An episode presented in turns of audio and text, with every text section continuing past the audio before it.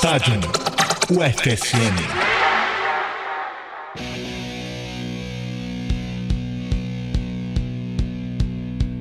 Come on, come on. Bom dia, boa tarde, boa noite. Programa Estádio UFSM, também podcast Estádio UFSM, um programa uh, da Rádio Universidade 800 AM e da Rádio UniFM 107,9, rádios do Núcleo de Rádios da Universidade Federal de Santa Maria, é, que, que tem aí presentes hoje eu, né, que costumo estar aí, professor João Malaya, professor do Departamento de História da UFSM.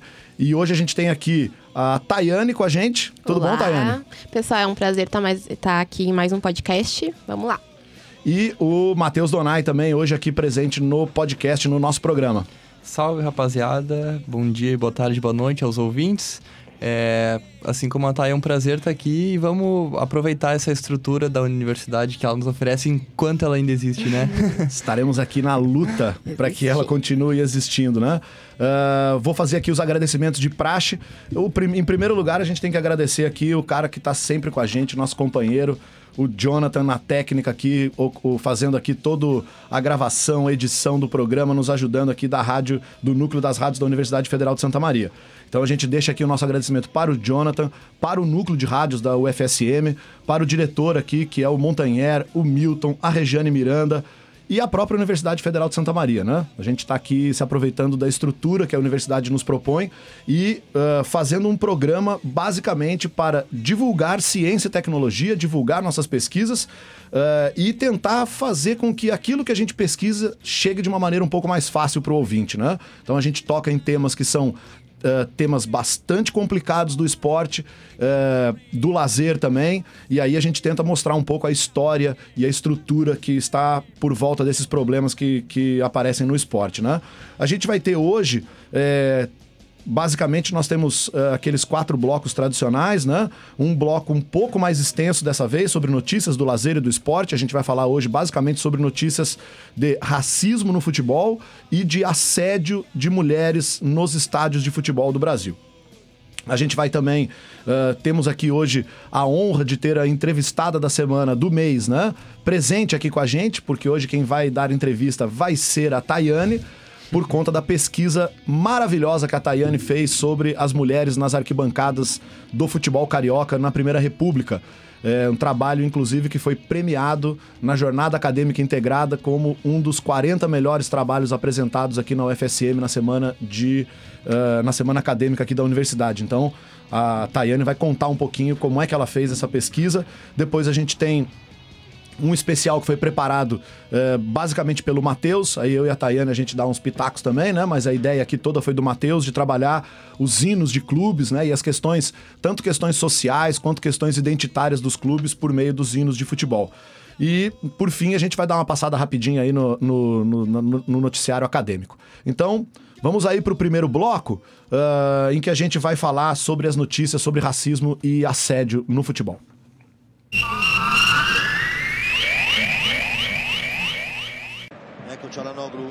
Cross, colpo di testa, il gol di Bakayoko!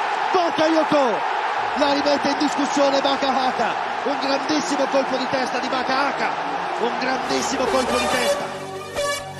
Você ouviu aí o, o áudio do gol de um jogador, né? Jogador Bakayoko, é, um jogador francês, negro, ídolo do, do AC Milan, né? Do, do time é, italiano, do Milan. É, e o, o Bakayoko vem sofrendo uma série de perseguições racistas na Itália. né? O Bakayoko é o seguinte, ele é francês, é, nasceu na França, os pais dele foram é, já casados para a França, os pais dele são da Costa do Marfim. E ele, o Bakayoko tem uma história interessante. Ele assistiu a Copa de 98, que a França ganhou como criança. Ele viu o Senegal ganhar da França na primeira rodada e depois ele viu o time da França com jogadores negros, jogadores árabes ser campeão do mundo. E aí o Bakayoko, criança ainda, decidiu que ele ia ser jogador de futebol. Ele entrou numa escolinha né, na- em Paris e acabou depois sendo aceito para a escola do Rennes, um time na- da primeira divisão francesa. Uh, foi lançado pelo Rennes e foi contratado pelo Mônaco. Acabou chegando na seleção brasileira.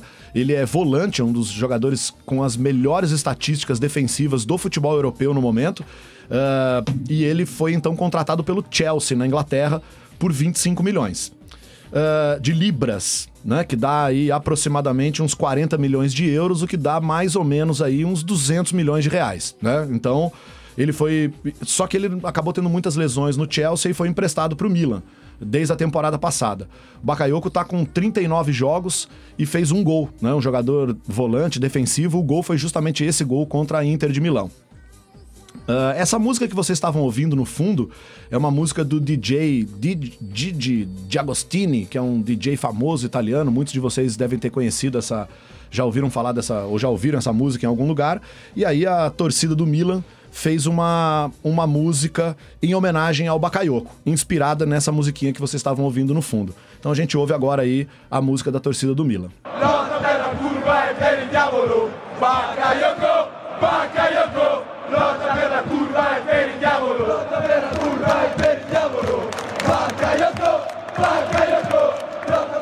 Bom, Nessa musiquinha da torcida do Milan, é, a torcida do Milan fala uh, o nome do Bakayoko, né? Bakayoko, Bakayoko. E aí eles dizem luta pela curva, que é o, a, o, a curva sul, que é onde fica localizada a, a, os ultras, né? As torcidas organizadas do Milan.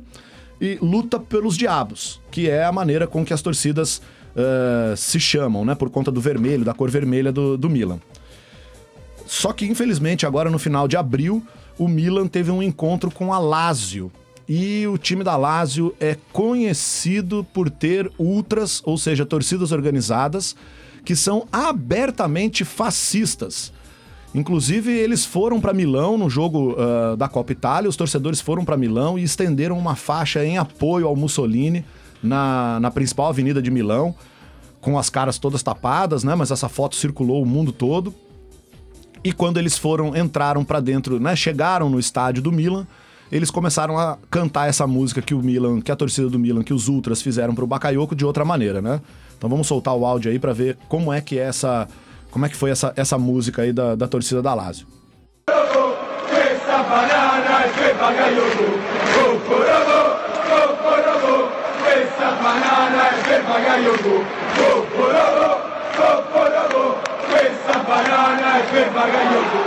Bom, essa música da torcida da Lazio, eles começam cantando, né?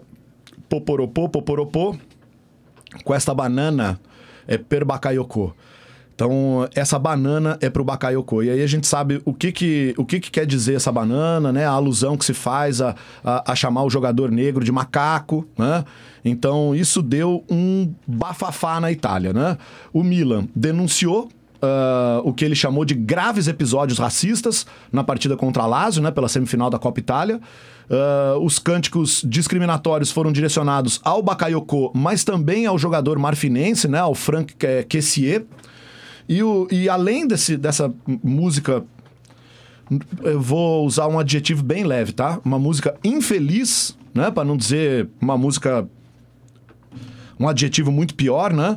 Uh, ainda se não bastasse isso, ainda imitaram barulho de macaco cada vez que o Bakayoko tocava na bola ou que o Frank Kessier também tocava na bola, né? Então, lamentável esses atos, né? O, o aí tem um, um o Milan uh, falou que ia denunciar isso junto às mais altas instâncias esportivas, uh, os, os, episódios racistas que foram verificados na partida, tanto no exterior quanto no interior do clube, estava colocado no comunicado, né?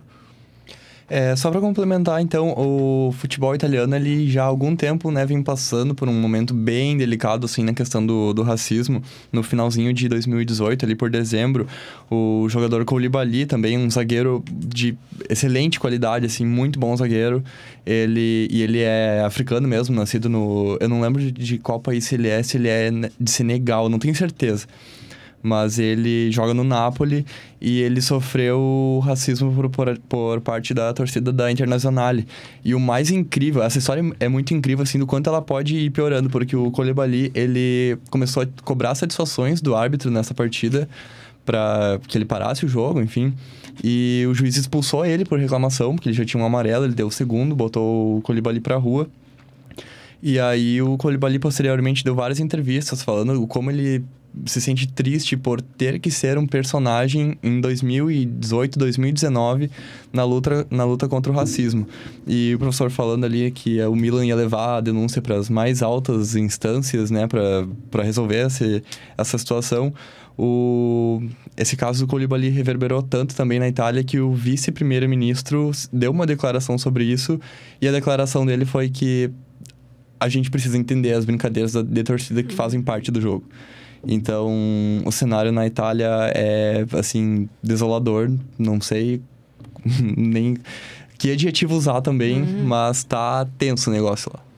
É, o, o Koulibaly, ele, ele nasceu no Senegal, mas ele tem nacionalidade francesa, né? Uhum. Então, é, vocês devem ter reparado que, infelizmente, a gente tem dificuldades para dar adjetivos a esse tipo de fenômeno, porque realmente é muito complicado, né?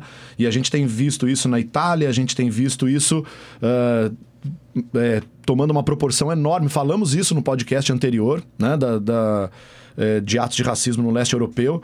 E hoje a gente tem que voltar a falar disso, porque é, o que vem acontecendo com o Bakayoko, né? E, e, o Bakayoko é um jogador que não se furta a lutar. Né? Então ele provoca mesmo, né? Ele foi xingado, depois no final do jogo ele foi lá provocar a torcida da Lazio, né?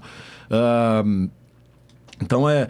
Só que assim, isso não acontece só na Europa, né? E infelizmente a gente vai falar um pouco desses casos de racismo que acontecem aqui no Brasil também. A gente teve uh, agora no começo de abril um áudio de um conselheiro do Santos, né? O Adilson Durante Filho, ex-conselheiro do Santos, felizmente, né? Ele pediu renúncia no sábado, dia 20 de abril agora. Uh, um áudio dele que vazou no WhatsApp, né? Ele conversando ali com, com os amigos num grupo de WhatsApp, ele soltou essas barbaridades aqui que vocês vão ouvir agora. Sempre que tiver um pardo, o pardo o que que é? Não é aquele negão, também não é aquele, não é o branquinho, é, é o moreninho da cor dele. Esses caras, tu tem que desconfiar de todos, todos que tu conhecer. Essa cor é uma mistura é, de uma raça que não tem caráter. É verdade, isso é estudo. Todo pardo, todo mulato, tu tem que tomar cuidado.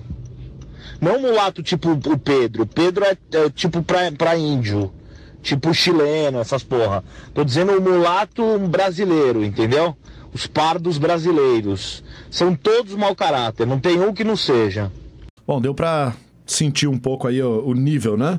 do Adilson Durante Filho, do racismo explícito que ele tem contra uh, populações negras, né, especificamente. E aí é, um, é, uma coisa que causa asco, né? Que é ele falar que existem estudos, né? Essa é a nova moda do momento. Você inventa um, um absurdo qualquer e aí você diz, existem estudos, né? E aí não fala que estudos são esses, né? Da onde isso saiu. Uh, felizmente esse áudio foi revelado por alguém do grupo, né? Que fazia parte do grupo. E ele teve que pedir renúncia tal. Ainda estão. As torcidas organizadas do Santos estão pressionando a diretoria do Santos para que ele seja expulso do clube, porque assim como ele pediu renúncia. Ele é um, um cara novo ainda, né? Daqui a 20 anos as pessoas se esquecem e tá lá ele enfiado de novo no Santos, espalhando racismo dentro do clube, né? E a Tayane também separou aí pra gente um áudio uh, do árbitro brasileiro, Márcio Chagas, que sofreu inúmeros casos de racismo ao longo da sua carreira, que hoje é comentarista de arbitragem da RBS, e ele gravou esse áudiozinho aqui que a Tayane vai comentar um pouquinho sobre o caso do árbitro Márcio Chagas.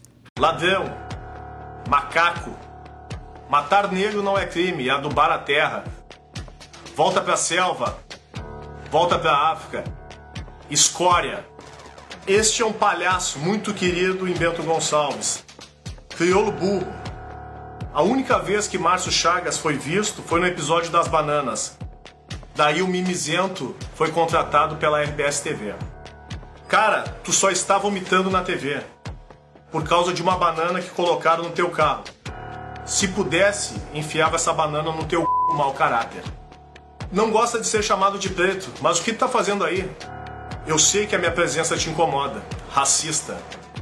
Bom, como o professor comentou, o Márcio, ele é comentarista hoje da RBS TV, aqui no Rio Grande do Sul. Mas há pouco tempo atrás, ele era juiz de futebol. E ele resolveu se afastar dos estádios, do campo, no caso, uh, em 2014, numa partida em Bento Gonçalves, do Esportivo versus o Veranópolis porque desde o início do jogo, como em quase todos os jogos que ele apitava, ele estava sofrendo vários ataques racistas, chamando ele de macaco e várias outras coisas. E no final do jogo, quando ele saiu no estacionamento para pegar o carro dele, haviam vários cas cascas de banana, haviam bananas jogadas no carro dele. O carro dele também estava amassado, tinha várias coisas. E então ele resolveu largar o apito a partir disso, porque ele não teve o apoio da Federação Gaúcha. Inclusive, a federação ligou para ele depois do ocorrido e dizendo que ele estava manchando a imagem da federação, nesse caso, quando ele estava denunciando esses, denunciando isso. Então, se sentindo desamparado, ele resolveu virar, recebeu o convite da RBS TV para virar comentarista, mas não por isso ele deixou de sofrer ataques racistas, né? Então, tem aumentado cada vez mais, e como a gente ouviu no áudio, é, esses são alguns exemplos. Esse áudio que a gente ouviu faz parte de um vídeo que está numa reportagem que foi lançada recentemente pela UOL Sport. E é uma reportagem bem forte, é bem contundente, é bem emocionante também. Mas ela é bem necessária para a gente perceber como o racismo, que a gente fala às vezes que é velado, nesses casos ele está bem escrachado, ele está bem visto de uma forma real e extremamente dolorosa para alguém que tá na mídia, alguém que ele cita na entrevista dele o filho que pergunta para ele por que, que ele sofre tanto com isso, por que, que tem tantos negros em condições subalternas. Então é bem emocionante a entrevista realmente, mas é importante debater isso hoje em dia, né? Eu acho que pra gente ter um pouco da noção da o quanto isso é grave pro Márcio Chagas, o Márcio Chagas, enquanto árbitro, ele era jovem, ele não era um árbitro Sim. que estava por se aposentar. Uhum. E o Márcio Chagas era aspirante a árbitro FIFA. Então, na, até numa entrevista que eu ouvi ele dar, não sei se foi essa que foi publicado o texto dele, mas ele fala que ele, ele tinha uma carreira pela frente, uhum. assim, e ele falou, cara, eu não aguento mais, sabe? Tipo, chega, deu. E, mas, infelizmente, como tu falou, né, tá? Uhum. E ele mudou de profissão, foi para uma cabine, e daí a galera fica ali na arquibancada, e aí, tu não vai falar, tão roubando meu time, não sei o quê. E o Márcio Chagas, cara, tudo que tu tá me falando, eu tô falando na transmissão, sabe? Sim. E tipo sem contar os insultos racistas que vêm com esses xingamentos de, ah, tu tá botando o juiz que tá roubando o nosso clube, sabe? Uhum. Então, nossa, é, é muito absurdo, sim. É importante lembrar também que desde que ele saiu, a Federação Gaúcha nunca mais teve um árbitro de futebol negro. Ele foi o último. Sintomático, né? Uhum. É, a gente. Uh encerra aqui o, o, nosso, as nossas falas sobre as notícias sobre racismo, né? Com bastante tristeza, mas com uma alegria também. A alegria de, do, de comemorar cinco anos da fundação do Observatório do Racismo no Futebol Brasileiro, uma organização que é, tem sede em Porto Alegre e que luta diariamente nas suas redes sociais para expor esse tipo de caso. É um dos lugares onde a gente vai procurar quando a gente está fazendo o nosso roteiro, quando a gente começa a pensar, porque é isso, né, gente? A gente para aqui, acaba o podcast, o programa de hoje, já começa a pensar no próximo, né? Então a gente vai acompanhando ali o observatório. Deixamos aqui os nossos parabéns, né, pro, pro observatório aí pelos seus cinco anos, no dia 2 de maio que fez, foi a gente está gravando no dia 3, né? Então foi. Fizeram cinco anos ontem. Vida longa ao Observatório do Racismo, que faz um trabalho impressionante, inclusive no final do, do mês, do ano, né? De todos os anos, lançando um relatório onde eles é, colocam todos os casos que foram denunciados, que eles checam, né? A gente parte agora para as próximas notícias que a gente vai falar sobre assédio nos estádios de futebol. Esse é um problema que vem acontecendo no Brasil também. Uh, então a gente começa aqui com uma entrevista que é da Juliana. Da Line. Não, não, a, a da, aquela dá pro Fábio Pochá, ah, tá. né? Juliana Queiroz, né? Então a gente vai ouvir aí o, o a entrevista dela que ela deu, que ela contando uh, o, o, assédio que ela sofreu no, no estádio, né? Ou os assédios que ela sofreu ao longo da sua carreira como repórter, acompanhando torcida uhum. e acompanhando a arquibancada. Então vamos lá para a entrevista da Juliana. Tá Mas a louco. gente vê que vai uma Copa das redes sociais também pela polêmica que aconteceu dos brasileiros lá postando com a menina russa e depois teve uma repórter uh, da Globo ou do Sport TV que Sport o cara TV. foi dar um beijo dela é, e, e ela saiu. Você, jornalista, mulher, nesse meio, é, isso, isso aí que a gente está vendo agora, todo mundo falando alarde, é uma coisa que você já vê há anos e anos e ninguém nunca falou nada? Calma, muitos anos também não, né? Que, né? Tá bom. tô, tô, ruim? Mas, tá, tá ótimo. Pare. Seis meses. Sim. É, gente, não, não tem. Não tem muito como fugir disso. Estádio, torcida, mistura muita coisa. É, a gente sofre, de verdade. muito. E o que essa moça sofreu, eu também não sei de onde ela é. A gente se vê, né, numa situação dessa, Mas sabe? você já sofreu algum Já. lance assim? Já? Já, já na porta do Pacaembu. Eu, eu saí revoltada, meio que decidida de que eu não queria mais, assim, fazer torcida. É que é muito gostoso. Quando você está dentro do estádio, fazendo um jogo, uma transmissão ao vivo, é, é uma energia muito boa. E essas coisas Mas o que, que aconteceu exatamente no Pacaembu? É sério? Ah, não pode? Desculpa, eu não, Não sei. Eu fico sem graça. Não, não sei. Não, saber. assim, de, de, de passar a mão, assim. De passar a mão? É, você tá de costas, olhando pra câmera, concentrada. que loucura. Gente, estamos aqui na frente do Pacaembu. Aí o torcedor, haha, passa-lhe a mão. Olha só. É, e aí é você na hora reagiu ao cara ou fingiu? Eu tava, que não era ao vivo, então eu Ah. consegui parar e, e- e pedir respeito, por favor, porque eu tava trabalhando, né? Que loucura. E a minha equipe sempre foi muito. Todo mundo que eu- com quem eu trabalhei, assim, todo mundo sempre foi muito cuidadoso, porque sabe que tá com uma mulher no meio de um monte de homem. Então, gente, por favor, dá um tempo, tenta dar uma maneirada. Mas é que quando mistura bebida, torcedor, muvuca, massa, blá, assim, é, fica complicado. E várias vezes eu pensei assim em desistir, já cheguei na redação falando, eu não vou mais pra porta do estádio, mas tem que fazer é o nosso trabalho, né? É, não, e ao mesmo tempo, o, o bacana de você não desistir e continuar é porque senão você- ele ia vencer. O Exato. imbecil vence. Exato. E aí fica mais machista do que já é o mundo do futebol, né? E a gente É. vem conquistando um espaço.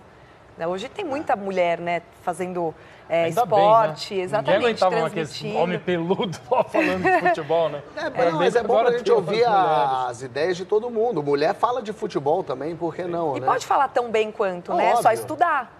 E, e não usar o fato de ser mulher para conseguir qualquer coisa, porque Óbvio. daí a gente, todo mundo fica rotulada. Então, tem que dar É. aquela segurada, né? Bom, deu pra ouvir aí, né, que o, o- como é difícil uma mulher trabalhar no estádio, né? Ah, a, a, a Tayane vai comentar um pouquinho agora também, é, porque a gente trouxe aqui tanto participações das pessoas, das mulheres que trabalham no estádio, quanto aquelas que acompanham no estádio, né?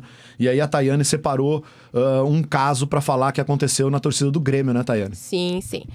Em março, num jogo da Libertadores do Grêmio na Arena, em Porto Alegre, algumas torcedoras do Grêmio foram impedidas de subir em uma parte da arquibancada da Arena por alguns torcedores homens. Então, as meninas depois foram denunciar esses casos na internet. Inclusive, tem um vídeo que está disponível, se alguém quiser ver. O nome da, da menina que expôs é Kate Luanel. E eu vou ler alguns tweets dela aqui que ela colocou para denunciar esse, fazer o relato dela e fazer essa denúncia. Abre aspas. Bom, ontem no jogo, eu e as minhas amigas subimos na barra para alentar e cantar, como fazemos em todos os jogos. Quando, para nossa surpresa, os guris começaram a gritar: desce daí, que guria não fica na barra.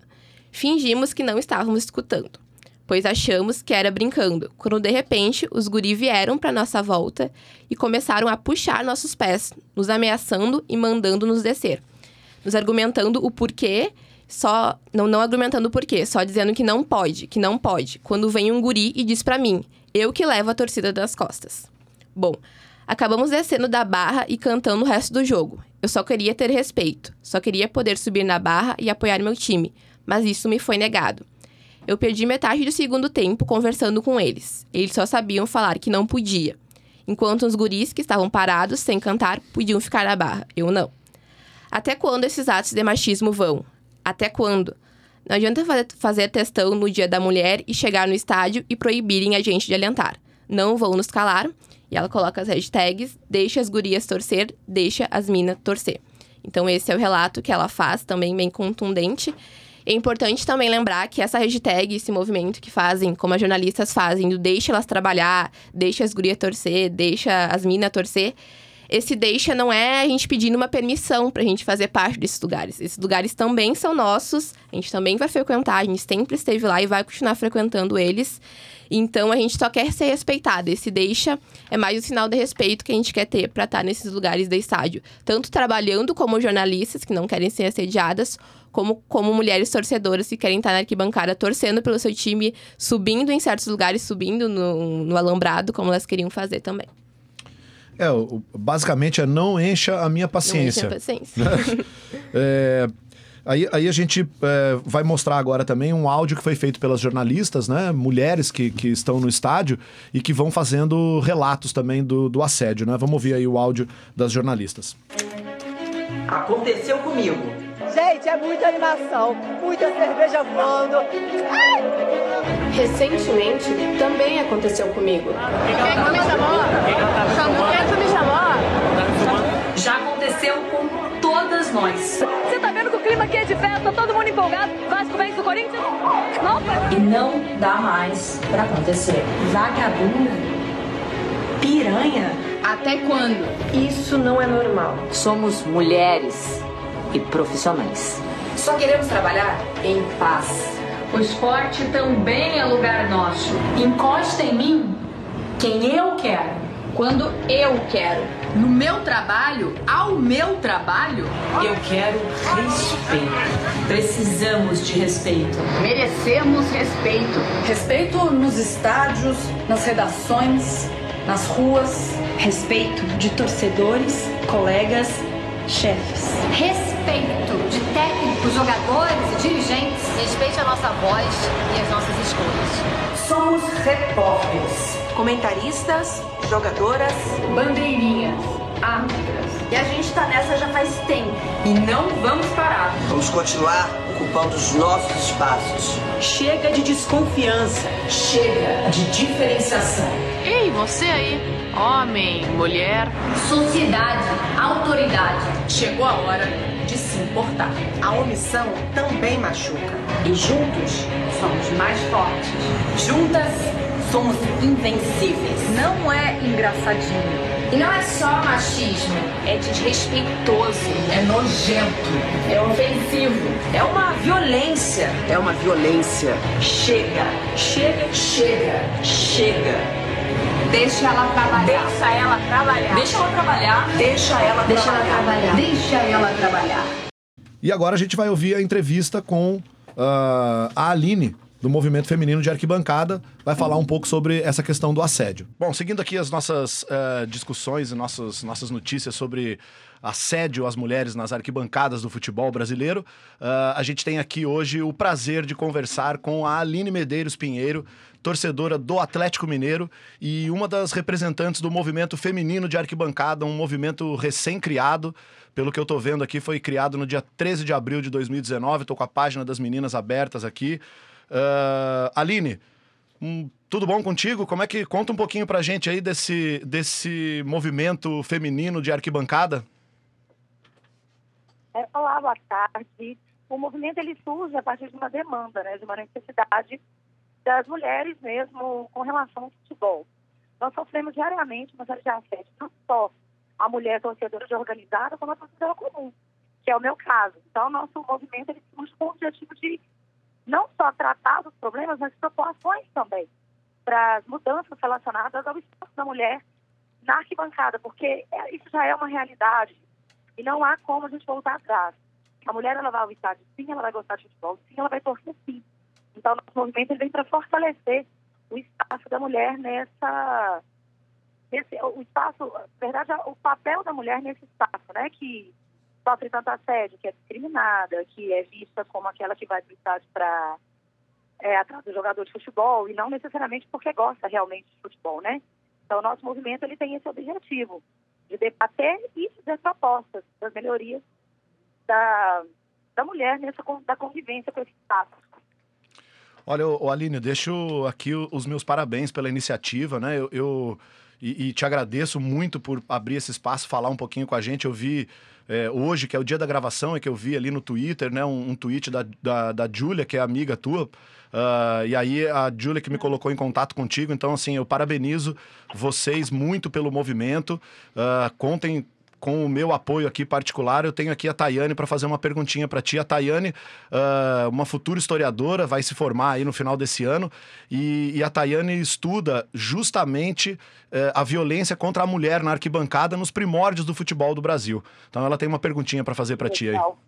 Oi, Aline, aqui é a Tayane. Eu também fico muito feliz e parabenizo, parabenizo pelo início desse movimento. E eu tenho uma questão pra ti, é que se vocês, pelo início já do movimento nas redes sociais, já sofreram algum ataque, algum ataque machista, alguma coisa assim? Olha, é, os ataques machistas, eles aparecem de várias formas, né? Desde as formas mais sutis até as formas mais efetivas mesmo. Por exemplo, é, aquela pergunta clássica, você sabe o que é impedimento? E você sabe a escalação do time de 1742? Né? Essa, esse de pergunta, ele já é uma, um, uma, uma agressão, né? Quando você tem é, a dúvida de que a gente está no estádio realmente porque a gente gosta, porque a gente ama o futebol, isso já é uma forma de agressão. Mas existem outros, sim, mais efetivos. Por exemplo, torcedores organizados que namoram com rivais ou com torcedores rivais que são expulsas de torcida, né? As desculpas de comemorar o gol e abraçar, beijar, encostar, né? Ocupar o seu espaço. É, todos esses tipos de assédio a gente sofre diariamente. Independentemente de ser uma torcedora organizada ou uma torcedora comum. A torcedora de organizada, inclusive, durante muito tempo, e até hoje algumas torcidas não pode balançar bandeira, não pode tocar na bateria, né? não pode ficar à frente, porque são consideradas funções extremamente masculinas. Isso também é uma forma de agressão.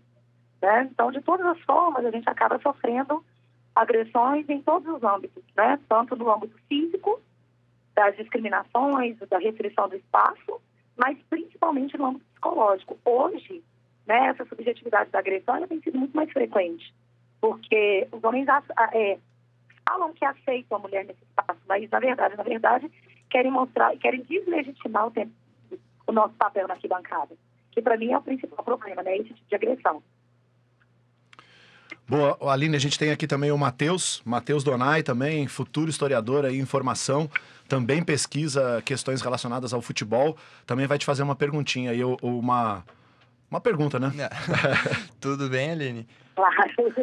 É, eu queria te perguntar o seguinte, assim, principalmente a gente está falando de, aqui do Rio Grande do Sul, né, de Santa Maria, eu queria saber como que as torcedoras e torcedores em geral podem entrar em contato com o movimento feminino de arquibancada, uh, pessoas que, tão, que não estão tão próximas, assim, de BH, que foi onde surgiu o movimento, né, como fazer para chegar até vocês?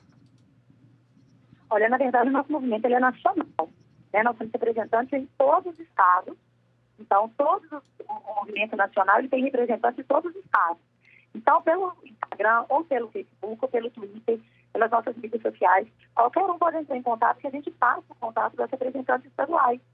A gente tem representantes regionais, né, as cinco regiões, e as representantes também dos estados. Então, pelo, por meio das nossas mídias sociais, é mandar um direct para a gente, a gente vai encaminhar para as representantes dos estados.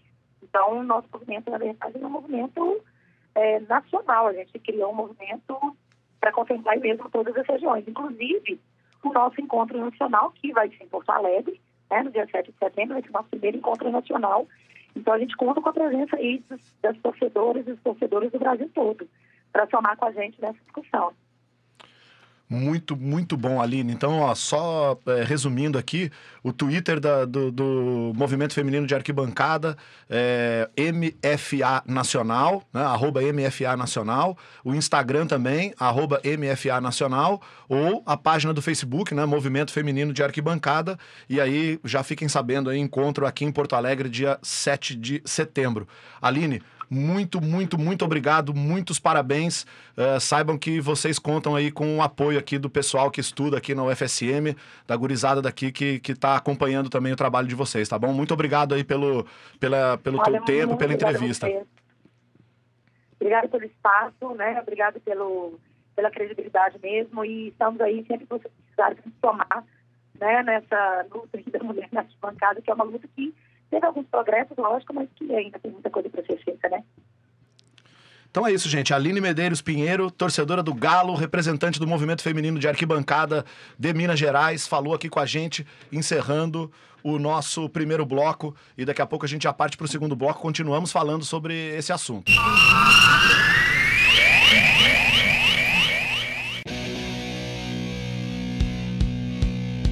Começamos então o segundo bloco. Né? Já vamos aí para o nosso segundo bloco. Uh, o tempo passa rápido e a gente vai falar um pouquinho aí. Uh, agora, né, no nosso segundo bloco, a gente fala com a nossa pesquisadora convidada, que é a Tayane, né? Uh, Tayane, vamos lá. Conta pra gente aí como é que foi a tua pesquisa? Assim, basicamente, para as pessoas entenderem, né? A gente tem um problema nos estádios hoje que a gente viu aí com as entrevistas. A gente viu a entrevista da Aline, a gente viu os áudios né, das jornalistas. Você contou o relato de uma torcedora. como, é que, como é que foi fazer esse estudo aí sobre as mulheres, a presença das mulheres nas arquibancadas lá no começo do futebol, no Rio de Janeiro?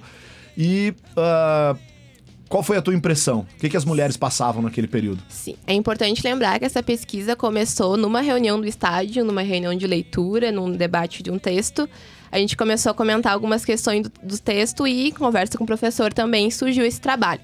Esse trabalho se chama A Representação das Mulheres Torcedoras, na revista Careta, do Rio de Janeiro, de 1909 até 1919. Então a gente procura buscar a violência estrutural, porque essa violência ela tem raiz, ela também tem história, da que as mulheres sofreram e são representadas nessa revista. Então a revista, eu fiz um recorte de 10 anos, de 1909 a 19, e a gente percebe como, como elas são representadas por caricaturas, por crônicas, por textos e são de uma maneira completamente exagerada. As mulheres são colocadas nesses lugares. Porque as mulheres sempre estiveram nesses estágios, é importante destacar isso, que esse é o lugar delas. Então, e sempre sofreram esse machismo, sempre sofreram tudo isso. E como a gente já relatou aqui no, no outro bloco, né? a gente percebe uma continuidade desse machismo até hoje, infelizmente. Claro, com algumas mudanças, algumas vitórias, mas a gente percebe que isso continua. Que essas mulheres que participavam, elas, a partir do momento que elas tinham um caráter meio que desviante daquilo que não era considerado normal, esperava uma mulher bela, uma mulher recatada, uma mulher que ficasse ali, poderia frequentar o estádio, mas que ficasse quietinha, ficasse no lugar dela, que não se comportassem como um homem, que não gritassem, que não falassem palavrão como os homens falavam, como os homens faziam. Então, isso tudo está representado nessa revista. A gente percebe através das caricaturas as mulheres se contorcendo e os textos que vêm embaixo das caricaturas são uns textos completamente achincalhando, xingando as mulheres, falando que esse não é o comportamento que eles esperavam delas, assim. Então, a gente percebe através dessas crônicas e através das e através das iconografias, das imagens, essa representação das mulheres como exageradas, como mulheres que não, que não deveriam estar fazendo aquele papel, porque não era o lugar delas ali. Tá bom. É, tá aí. É, duas perguntinhas eu vou te fazer, tá então. É, tu conseguiu identificar quem eram essas mulheres das arquibancadas? E a segunda é um, um pouco além da tua pesquisa, assim. Uhum. É, que perguntas talvez tu poderia para onde tu poderia expandir essa pesquisa, assim, digamos? Uh, e que tu falasse também um pouquinho sobre o evento que tu vai representar a universidade, uhum. né? Por ter sido premiada na JAI. E, enfim, contigo. Sobre essa primeira pergunta, não dá para ter certeza do perfil das mulheres que faziam parte. Mas através das imagens e dos desenhos que a gente vê das iconografias, a gente percebe que eram mulheres brancas, possivelmente da elite, até porque é importante lembrar que nesse recorte que eu fiz é recém ali o. tá no início do, do pós-abolição também. Então as mulheres negras não tinham tantas condições de participar, de ir nos jogos, de participar dos estádios. E essas mulheres brancas também possivelmente iriam com os pais delas nos estádios, à procura de um pretendente, à procura de um casamento. Então, sobre isso, não dá para ter um perfil uhum. detalhado, mas pelas imagens dá pra perceber que são mulheres brancas, assim, dá para notar isso. E sobre a premiação que eu recebi da JAI, como o professor comentou, eu vou fazer uma viagem em julho para Mato Grosso do Sul, que é um congresso de pesquisadores da iniciação científica que vai ter lá. Que no caso são aqui no, na UFSM várias premiações foram dadas para vários cursos, né? Tem essa divisão dos cursos. Eu fui a premiada da história, no caso, do, do CCSH. E lá são várias pessoas com várias temáticas diferentes, com vários temas, para fazer esse debate, fazer esse meio, né, entre várias pesquisas, no caso, dessa premiação.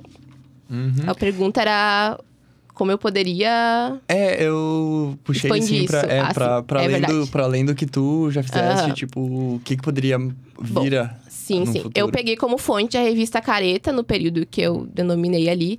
Mas tem outras revistas também no Rio de Janeiro, existem várias outras. E dá para se fazer uma comparação, dá para ver como essas revistas retratam também, se é da mesma forma da careta, ou se é de uma forma mais liberal, se tratam uhum. melhor naquele caso ou não. Então dá pra fazer uma certa comparação para outras fontes ou para outros períodos, porque eu peguei 10 anos, né? Posso expandir um pouquinho mais também na careta para ver se melhora, se piora, uhum. como é que essas mulheres são tratadas, retratadas no caso.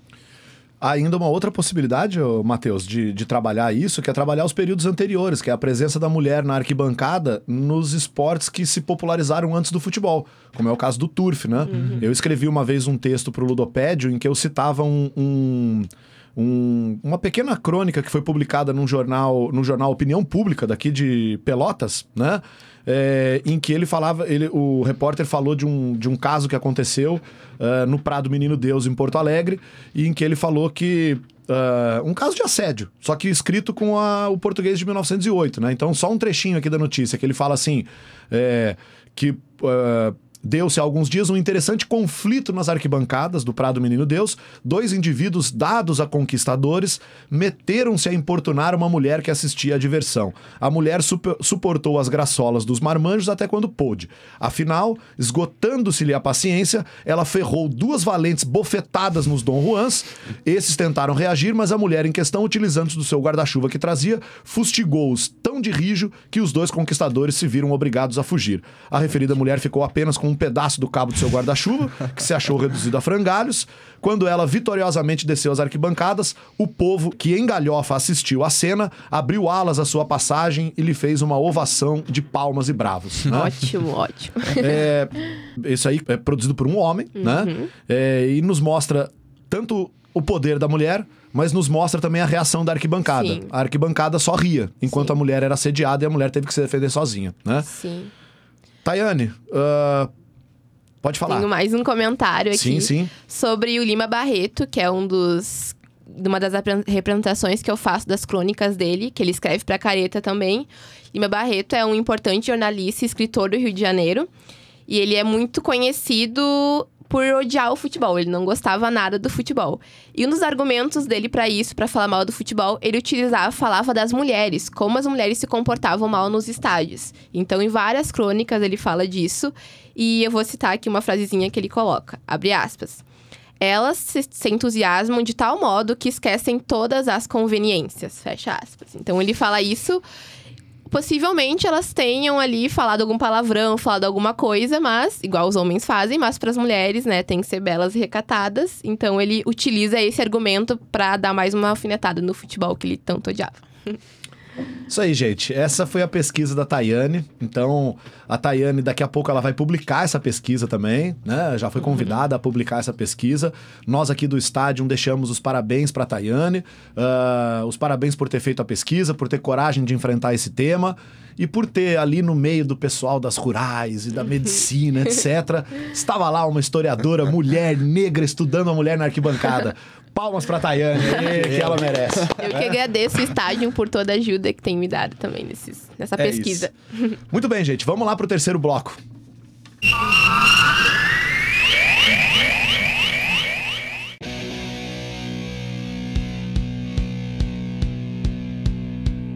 Come on, come on. Terceiro bloco do podcast do programa Estádio UFSM sobre cultura popular do esporte e do lazer.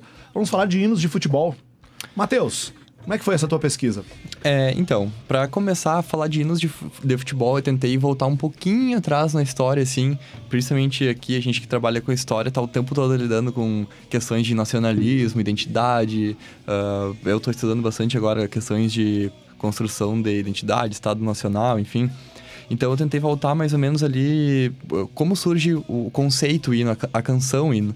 Então, ah, tu vai encontrar principalmente hinos de para essa, formação nacional da identidade da identidade nacional. ah, Aqui na América, principalmente com as independências, na Europa, com a queda das monarquias e a construção dos estados nacionais eh, e vão se construir estes hinos para tentar unificar a população em torno de um sentimento, em torno de, de uma questão que, se, que fosse comum a todos. Então, isso no futebol vai se demonstrar de uma forma um tanto parecida com o que seriam esses hinos nacionais. E um exemplo muito bom que, que a gente acabou encontrando foi o primeiro hino do, do Fluminense. Esse, hino- esse primeiro hino primeiro hino do Fluminense, ele faz parte de um período em que os hinos eram tanto diferentes do que nós conhecemos hoje. Por exemplo, ah, se prezavam tanto por, pela val- valorização de valores que são clássicos, que remetem à Grécia Antiga, Uh, a gente vai encontrar isso no, no hino do Fluminense. Uh, a gente vai encontrar um ritmo de, de marcha militar, que também é um, um tanto diferente do que uh, vieram a ser os hinos após a sua popularização. E esse primeiro hino do Fluminense, ele é muito inspirado nessa questão militar. Tanto que a melodia dele, é, é, a letra, é feita em cima de uma melodia de uma música que remete à Primeira Guerra, uh, feita pra, pelo, pelos americanos. O nome da música é It's a Long Way to Tipperary, isso? Certo pronúncia. Jack Jude e Harry Williams, música de 1912 da Inglaterra, que depois foi usada pelo exército britânico na Primeira Guerra, né?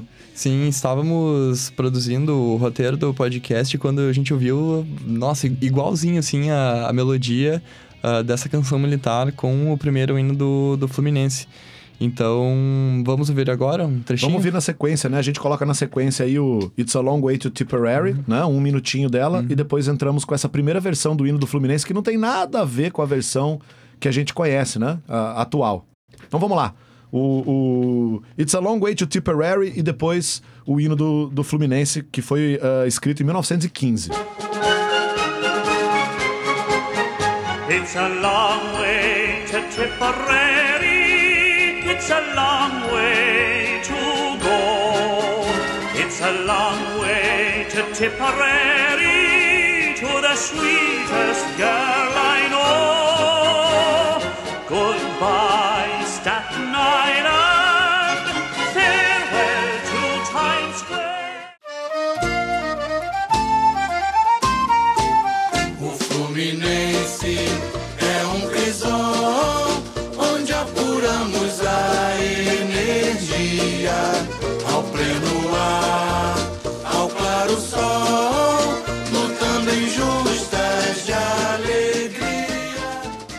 Ô, Matheus, é, quando a gente teve é, vendo ali, dando uma estudada sobre isso, né? A gente pegou o artigo do Elcio Cornelsen, né? Futebol, Música e Literatura, uma análise dos hinos dos uhum. clubes esportivos brasileiros, foi publicado na revista Ciência e Cultura em, em junho de 2014, né? Uh, e aí, assim, a gente, para contribuir com o artigo dele, né? O artigo dele, ele fala dessas seria dessas duas primeiras fases, né? Essa fase primeira dos hinos aí, e depois uma fase que começa na década de 40 com o Lamartine Babo, né? Babo. Isso.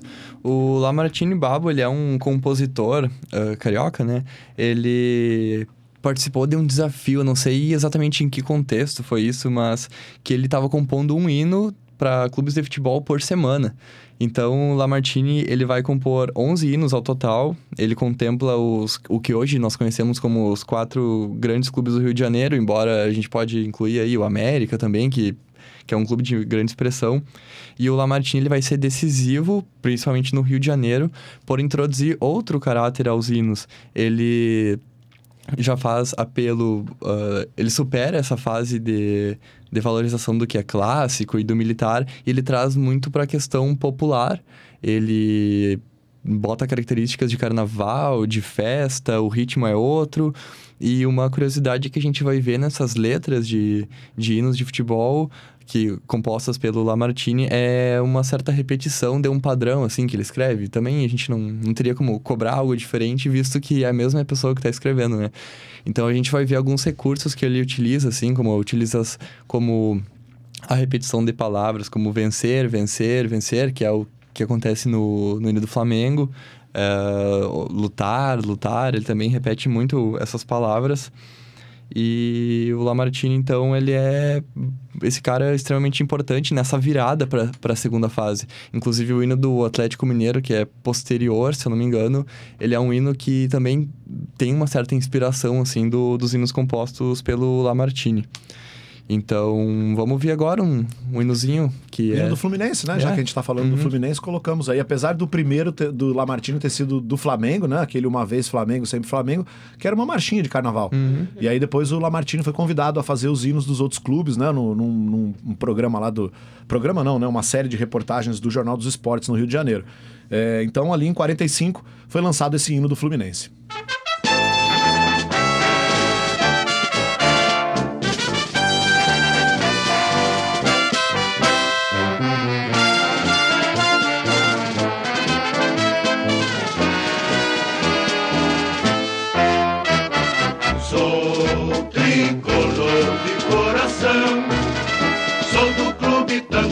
Vezes campeão.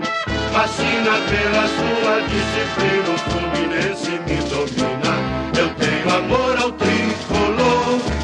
Salve o querido pavilhão. Bom, uh, dentro dessa esteira de renovação de hinos de futebol, né? Uh, nós tínhamos dois clubes uh, arquirrivais em São Paulo, né? O Palmeiras e o Corinthians.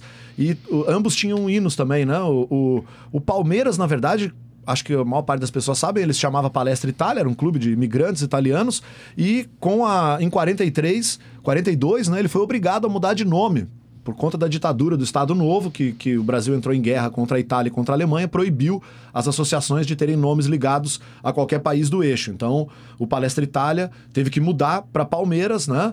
E aí o hino que o Palestra Itália tinha de 1918, eh, tinha até umas palavras em italiano tal, ele muda para o hino eh, que é de 1948, o hino de, do, do Palmeiras, né? Esse, esse agora que a gente conhece. Então, 1949. É, vamos ouvir um trechinho aí do hino do Palmeiras, que o hino do Palmeiras ele deixa bem claro, né? Ou seja, três anos depois da mudança, quando fazem o hino, tá lá, né? O clube que sabe ser brasileiro. Então, vamos ouvir aí um trecho do hino do Palmeiras. Quando surge ao viver de imponente, no gramado em que a luta o aguarda, sabe bem o que vem pela frente que a dureza do prédio não tarda e o Palmeiras no ardor da partida, transformando a lealdade em padrão, sabe sempre levar de vencido e mostrar que de fato é campeão. Bom, o arquirrival do Palmeiras, né, o Corinthians, também regravou o seu hino. E aí, ao regravar o seu hino, também mandou a sua mensagem, né? Que é isso que muitas vezes a gente não conhece dos hinos de, de, de futebol, né? Uh, se o Palmeiras sabia ser brasileiro, o hino do Corinthians diz que é o clube mais brasileiro né? Então, marcando também a sua posição ali na, naquele campo esportivo de São Paulo, né? É, de quem é que efetivamente respeitava, quem é que era uh, o brasileiro. Lembrar que o Palmeiras ele escolheu um periquito, né? Escolheu o nome Palmeiras, né? Coisas bem brasileiras para não vincular com a Itália. E acabando a guerra, ele faz esse hino e o Corinthians vem em cima para bater de que se o Palmeiras sabe ser brasileiro, o Corinthians é o mais brasileiro. Então vamos lá o hino do Corinthians.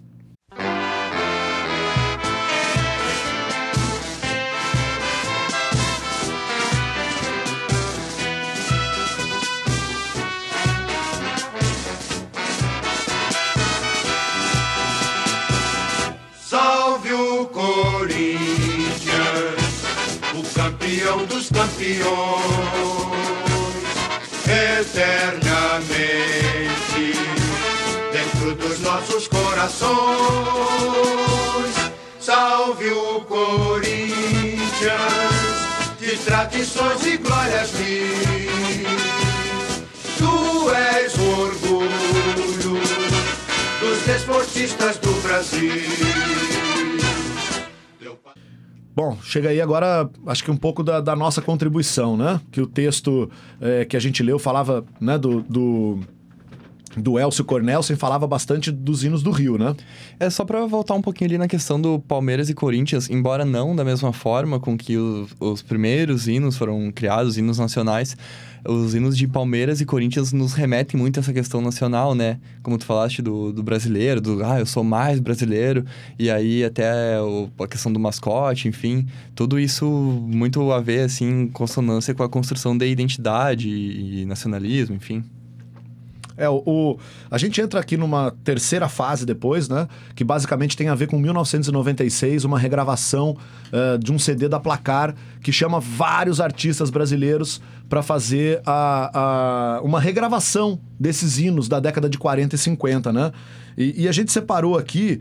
Uh, um hino, basicamente, né? Que é o pra gente encerrar aqui o nosso último bloco. É o hino do Botafogo. E esse hino do Botafogo a gente escolheu por conta da, da dessa regravação ter sido feita uh, pelo Ed Mota, pelo Eduardo Duzek, pelo Cláudio Zoli e pela falecida Beth Carvalho, né? Que faleceu agora. Então, essa semana, deixando aí um, um buraco aí na principalmente na música popular brasileira de uma maneira geral, né? Vamos ouvir então o hino do Botafogo cantado. Reconheçam aí a voz da Beth Carvalho, botafoguense fanática, na cantando o hino do Botafogo. Botafogo,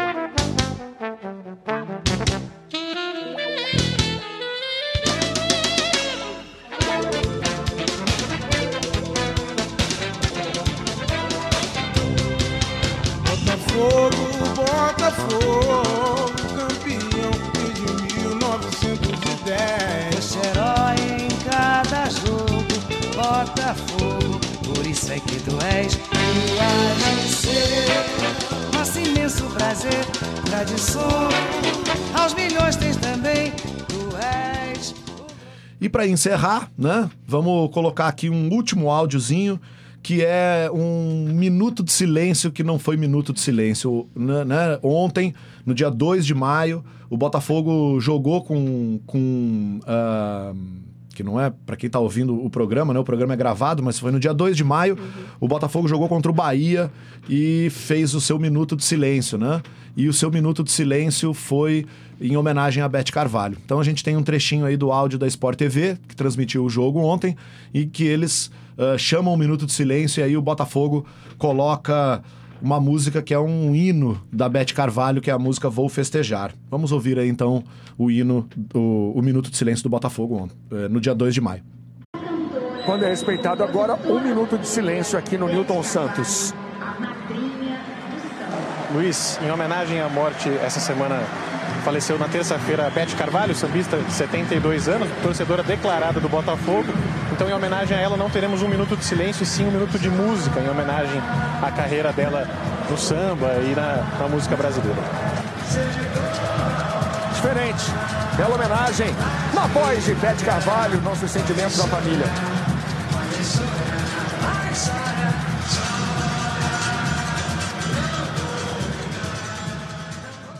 Bom, é isso, pessoal. A gente encerrando aqui os trabalhos né, do, do podcast Stadium. Uh, uma das coisas que a gente já percebeu há muito tempo é que falta tempo, né? A gente vem pra cá e falta tempo.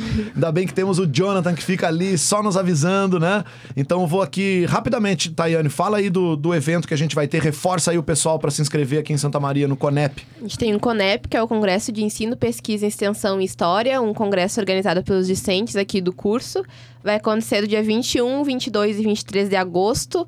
A gente está aceitando o trabalho até o dia 6 de junho. Então é só vocês entrarem lá na página, ter mais informações. E tem a temática da história do esporte e das práticas lúdicas também, para quem quiser se inscrever aí. Lembrando também que estão abertas as inscrições para o simpósio de História do, do Esporte e das Práticas Lúdicas no Congresso segundo Congresso Internacional de História aqui de Santa Maria, que está também aberta as inscrições, vão até o final de julho uh, e o congresso é do dia 5 a 7 de novembro. Temos também aqui, olha, lembrando sempre o nosso parceiro Ludopédio, né, que aloca os nossos podcasts, comprou a nossa briga de disseminação da ciência e tecnologia, chamada de artigos.